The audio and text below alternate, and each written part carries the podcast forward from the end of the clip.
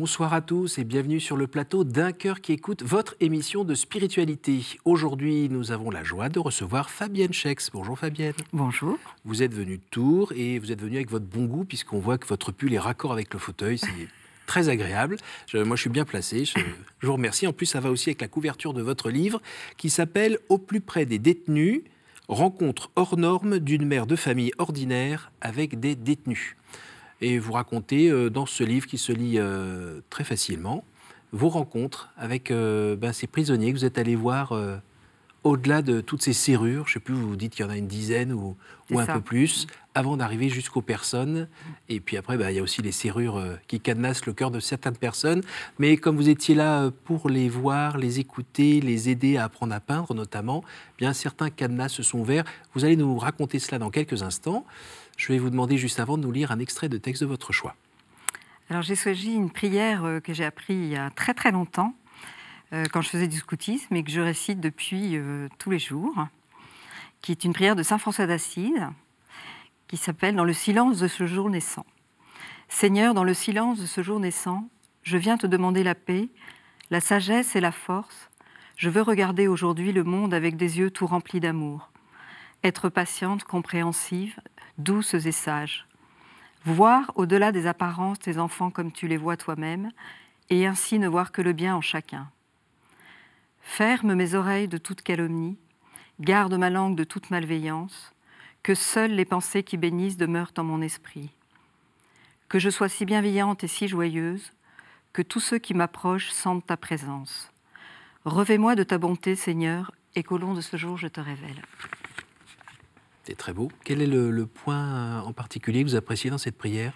Alors c'est la phrase euh, Regardez les autres de la désapparence, comme tu les vois toi-même.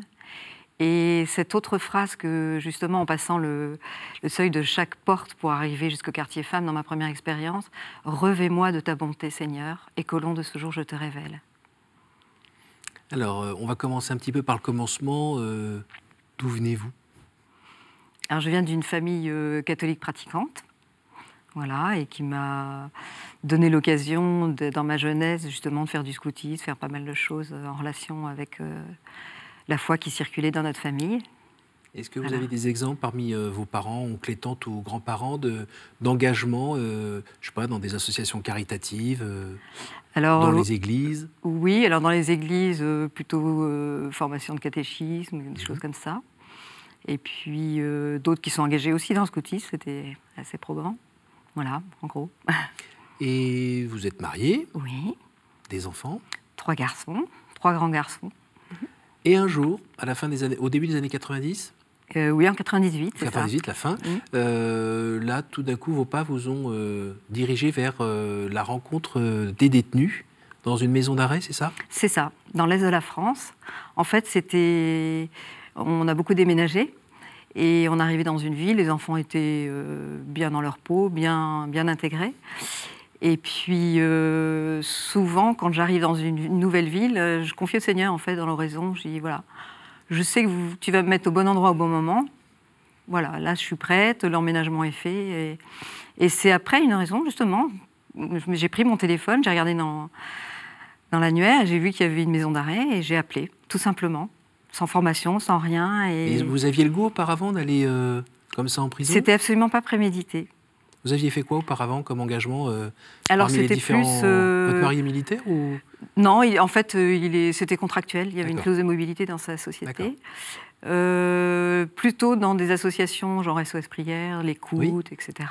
Donc j'étais déjà, voilà, plutôt tournée vers ça. Et puis j'ai toujours été touchée par les personnes qui étaient en situation d'abandon et d'enfermement. Donc ça m'a peut-être amené euh, tranquillement. Euh. Est-ce que vous savez pourquoi vous étiez particulièrement sensible à cela? C'est lié à, votre, à, des moments de votre enfance euh? Non, je pense pas. Je pense que c'est une question de tempérament. L'autre me touche. D'accord. Je suis passionnée par l'être humain en fait. Et alors dans la cour d'école, c'est vous qui alliez défendre la petite qui se faisait attaquer et que personne n'aidait? Oui, ou consoler, ou oui, c'est vrai. avocate, c'est ça? C'est ce qu'on vous disait dans, la famille? Oui, oui, c'est vrai. Alors là, toc, toc, toc, coucou, c'est moi. C'est ça. Et euh, du coup, très bon accueil. euh, j'avais eu l'idée, comme j'aime beaucoup peindre, de leur euh, proposer un atelier de peinture, et là sur des t-shirts, donc c'était un budget qui était tout à fait abordable pour eux. Donc je suis passée dans le bureau du service pénitentiaire et d'insertion, une psychologue pendant une heure et demie, demande d'agrément, et puis quelques mois après, parce qu'il y a quand même une enquête morale qui est faite sur vous et votre entourage, eh ben, je franchissais le seuil de cette maison d'arrêt. Petit détail, quand on rentre là-dedans et qu'on entend clic-clac, clic-clac, clic-clac, qu'on est avec quelqu'un qui, qu'il faut passer le papier et tout ça, et qu'on rentre toujours plus à l'intérieur, on n'a pas le cœur qui commence à palpiter un peu plus? On se rend compte au fur et à mesure des portes qu'on est vraiment dans un endroit enfermé, en fait. Hmm. Il n'y a plus de perspective, on ne voit plus le ciel, il y a des odeurs prégnantes, il y a beaucoup de bruit.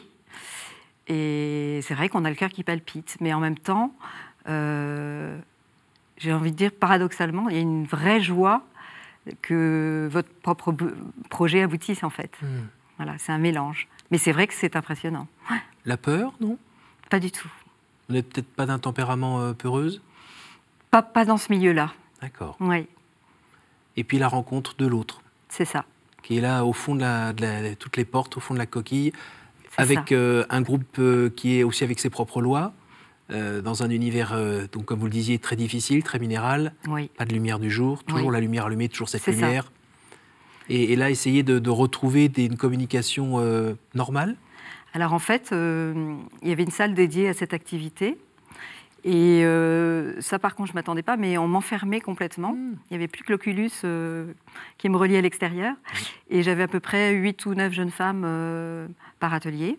Donc on se présente, on dit bonjour, je m'appelle Fabienne et je vais donner un petit peu de temps et on va bien s'amuser ensemble, on va peindre, euh, voilà. Et en fait très vite euh, cette activité, euh, on se rend compte que c'est un peu un alibi, parce que j'avais mis dans le coin d'une pièce l'endroit où on pouvait décalquer, parce que ça ne pas dessiner, et ça devient un endroit de confidence. Et c'est au fur et à mesure des mois de cette expérience que je me suis rendu compte qu'au-delà de la peinture, elle se sentait écoutée dans ce moment privilégié et rejointe, et qu'à ce moment-là, elle, elle déposait. Et pas jugée, voilà. Alors elles m'ont souvent posé des questions, mais... Euh, Qu'est-ce que tu fais là? Mais oui, vous êtes qui? Vous n'êtes pas payé en plus, vous êtes bénévole? Et vous vous voyez? Euh, Non, elle me tutoyait assez vite. Hum. Et euh, tu as des enfants, mais ils sont au courant, mais tu te rends compte de ce qu'on a fait nous. Hum. Voilà, donc je me contentais de répondre brièvement parce que ce n'était pas le sujet. Mais c'est, ça Quel âge aviez-vous à ce moment-là? À ce moment-là, j'avais pas 30 ans. Voilà. Et, euh, et j'ai toujours été surprise parce qu'elle déposait assez vite. Euh, et surtout, ce qui était touchant, c'est que d'une fois sur l'autre, c'était jamais les mêmes groupes parce qu'en mmh. que en prison, les amitiés se font et se défont mmh. euh, aussi vite. Et, quand même, celles que je revoyais tous les 15 jours ou 3 semaines, on sentait qu'il y avait une relation qui se créait. Et il faut savoir qu'en plus, euh, elles ont très peu de communication avec l'extérieur, parce qu'une maison d'arrêt, c'est un lieu où elles sont enfermées 22 heures sur 24, où la, la, communication avec l'extérieur est très restreinte, parce qu'elles sont en attente de leur procès. Voilà, donc dès qu'il y a du lien. Euh, c'est là où il y a quand même un peu de parloir de temps en temps, et notamment l'affreux parloir fantôme. Exactement, où effectivement parfois euh, elles ont la joie d'avoir un parloir et puis elles reviennent bredouilles, euh, désemparées parce que la personne n'est pas venue. Mm. Tout à fait. Alors quand on est comme ça au contact de, d'êtres humains, de la, de la, fameuse patte humaine, et, et qu'on en voit les côtés sanguinolents, comment on fait pour pas tout d'un coup se mettent à emporter un peu trop sur les épaules Alors à l'époque, j'étais un peu gonflée, si je puis dire, parce que j'avais suivi aucune formation, j'y allais avec ma bonne volonté et mon envie. Euh, j'ai pu euh, faire une relecture. En fait, j'ai fait la connaissance de l'aumônier catholique qui était mmh. présent H24. Mmh. C'est la seule personne d'ailleurs qui a les clés de toutes les cellules mmh. dans l'établissement. Et grâce à lui, on a. Et lui aussi était content finalement parce qu'on débriefait un peu et quand les choses étaient un peu lourdes voilà, ça nous permettait de partager et de décompresser. Euh. Oui, parce que si on n'a pas appris, entre guillemets, les techniques, c'est pas toujours évident de se défaire de, bah, toute cette noirceur, en fait, toute cette souffrance aussi. C'est ça, et c'est là où on voit la puissance de la grâce, en fait. Je ressortais, j'avais besoin d'en parler avec mon mari, mmh. pas avec mes enfants qui étaient trop petits. Euh, mmh. Parfois, ils me disaient c'est bon, là, j'ai ma dose, là, voilà, stop. mais, euh, mais mis à part ça, c'est vrai que c'est une grosse énergie de prendre tout ça, pour amortir tout ça. Et en même temps, je crois que la grâce était vraiment là. C'est impressionnant. J'étais en prison et vous êtes venu me visiter finalement. C'est ça. Mm. Ça vous est revenu un peu en tête cette. Euh, Bien sûr.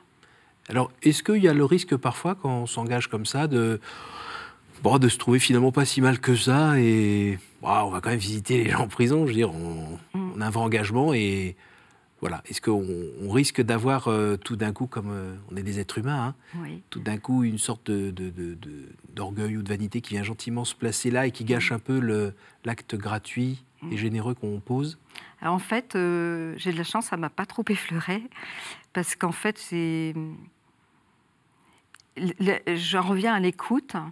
C'est un moyen, mais extraordinaire, pour ces êtres euh, vraiment euh, spéciaux, hein, qui ont quand même souvent, les deux tiers avaient tué quand même, hein, avec homilie irréparable. Euh, sur des enfants, sur le mari, sur la belle-mère Homicide, infanticide, voilà. donc un passé, enfin, elles attendaient leur procès, donc elles étaient quand même dans une tension extrême. Et ça m'a peut-être peut-être effleuré, si je veux être honnête, mais, mais c'était c'était pas du tout ce qui m'animait, parce que quand on voit le, le tout ce qu'elles arrivaient à déposer et voir cette, petite portion d'humanité qui se remettait en elles, quand elles arrivent en prison, elles deviennent un numéro d'écrou. Et cette notion de, euh, d'unicité, enfin, ça n'existe plus en prison. C'est... Vous avez appelé euh, Jésus au, secours parfois? J'ai eu une fois très peur au cours d'un atelier où il y en a une qui a vraiment pété les plombs euh, mmh. d'un seul coup. Vous le racontez d'ailleurs. voilà, et là, là, là, vous vous dites, oula, est-ce que je vais continuer? Mmh. Et puis j'ai rencontré quelqu'un qui m'a dit, fais encore deux, trois mois.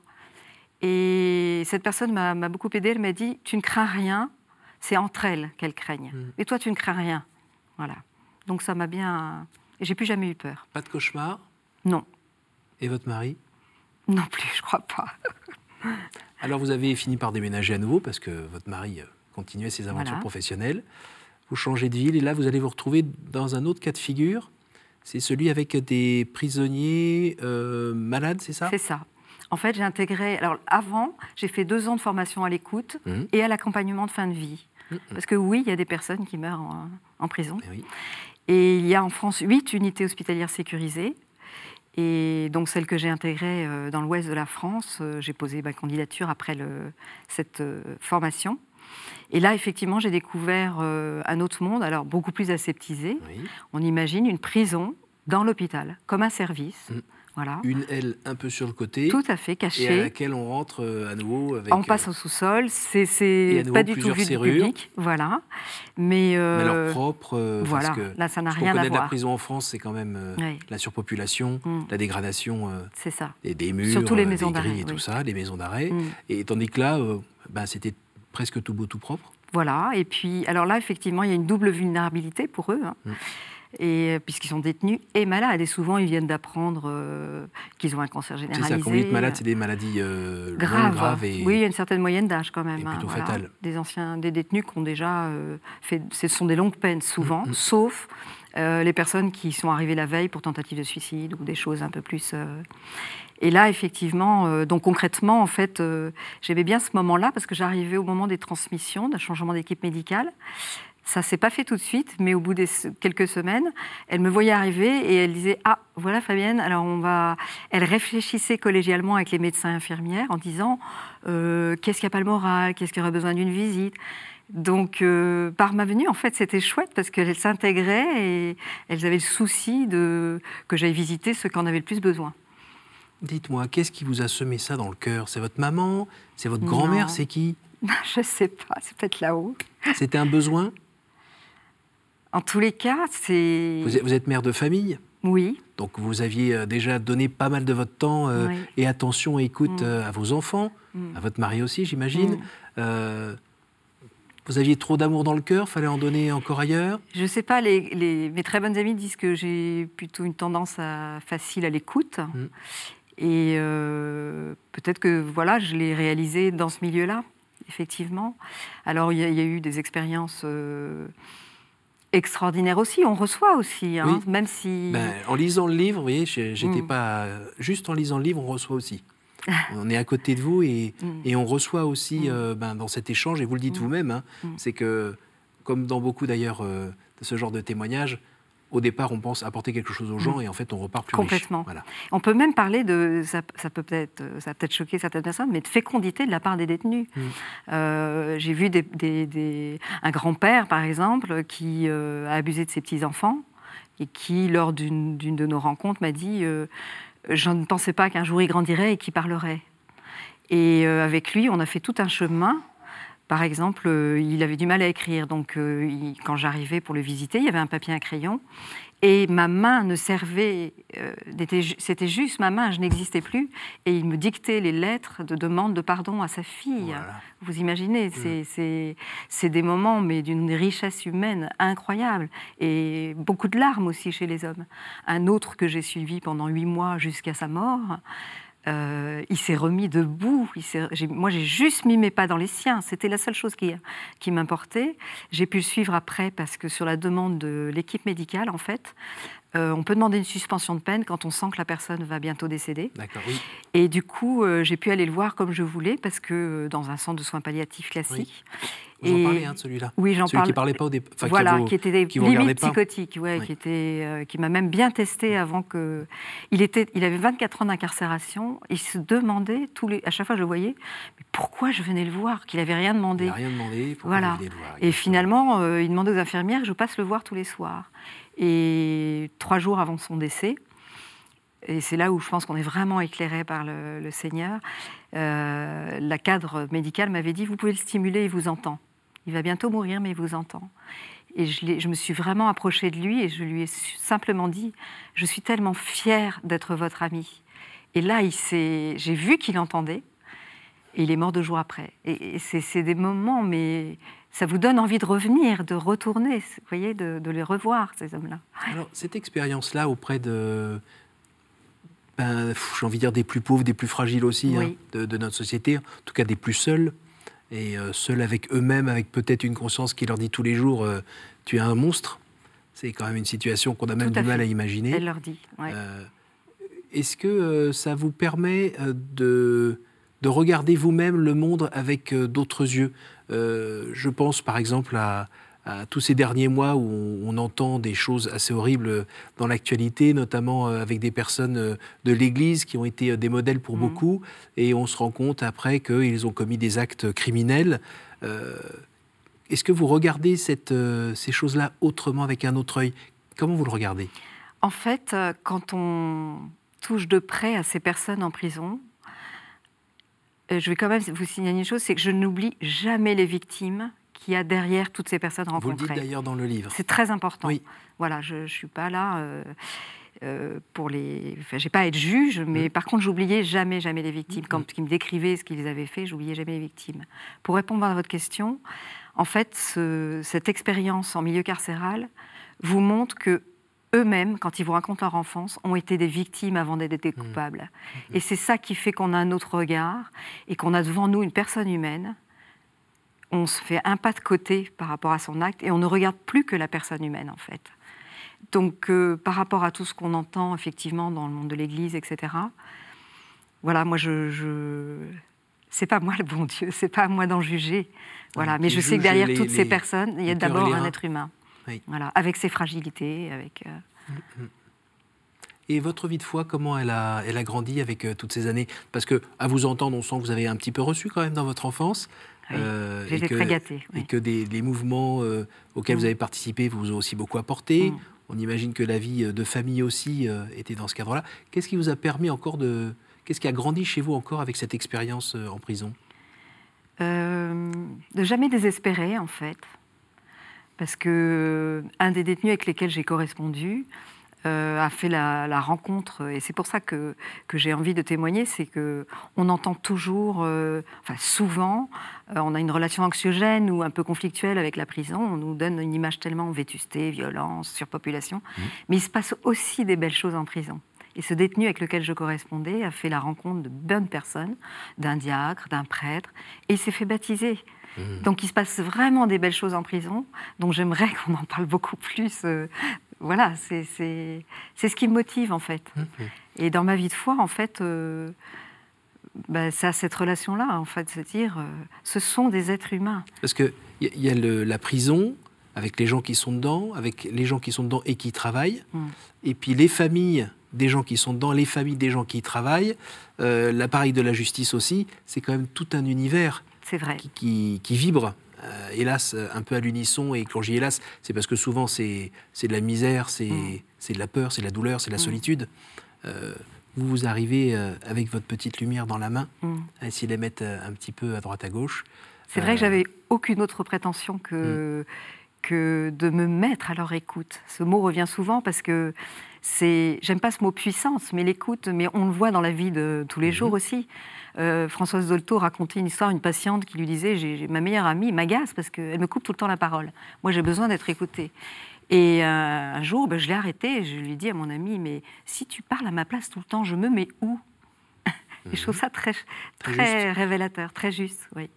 Ah Vous êtes aussi euh, euh, vous communiquez aussi beaucoup avec euh, des prisonniers par le biais de, lettres. Oui. Aujourd'hui, parce que vous avez cessé de, de, ben, votre vie aujourd'hui fait que vous aviez moins de, j'imagine, de facilité à aller euh, visiter ces gens-là. Donc vous continuez par le courrier de manière anonyme. en un mot, qu'est-ce qui se passe? Alors c'est très différent parce qu'il n'y a plus cette relation de visu, hein.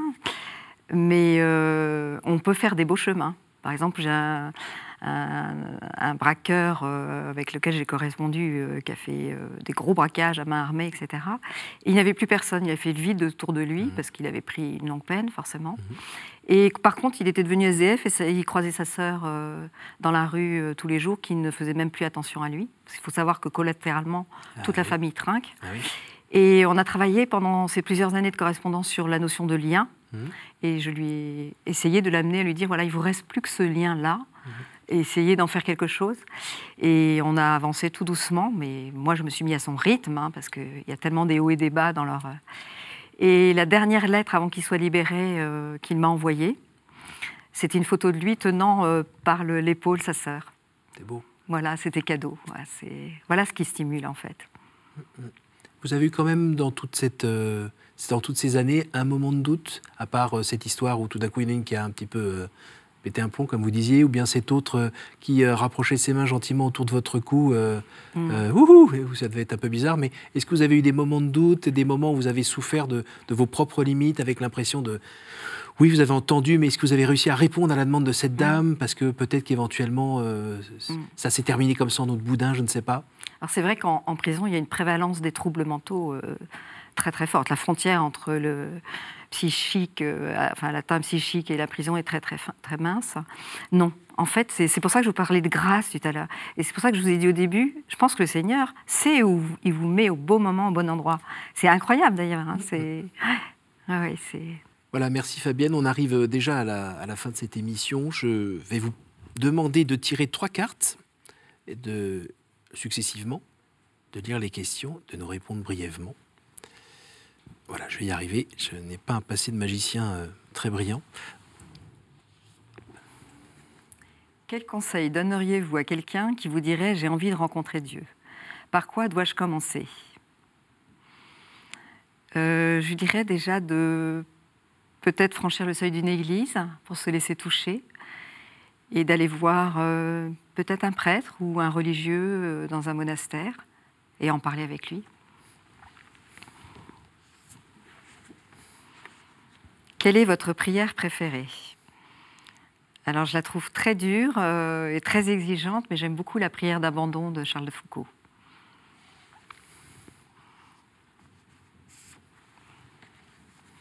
Quelle est la faute qui vous paraît la plus facile à pardonner? Ah. Euh, je dirais plusieurs fautes quand la personne euh, ne va pas bien, en fait. Peut-être pas une spécialement, mais euh, suivant la disposition de la personne. Euh, oui. Merci beaucoup Fabienne. Bien, merci tout simplement d'être euh, venue déjà de Tours jusqu'à nous pour nous partager ben, votre témoignage qui, j'espère, fera des émules. Si le Seigneur ben, les appelle à leur tour. Donc je rappelle le titre de votre livre, Au plus près des détenus, rencontre hors norme d'une mère de famille ordinaire avec des détenus, paru euh, aux éditions Edita, euh, dont on voit l'adresse qui s'affiche en bas de l'écran. Vous pouvez le commander donc par Internet si cela vous intéresse. merci d'être venu. Merci à vous tous d'avoir été présents avec nous ce soir. N'hésitez pas à distribuer ce, témoignage pour que ça fasse la petite lumière dont on parlait tout à l'heure, à distribuer un petit peu partout pour nourrir l'espérance. merci pour votre fidélité. N'hésitez pas à aller sur notre site www.ktotv.com pour aller chercher cette émission. Et puis à la semaine prochaine.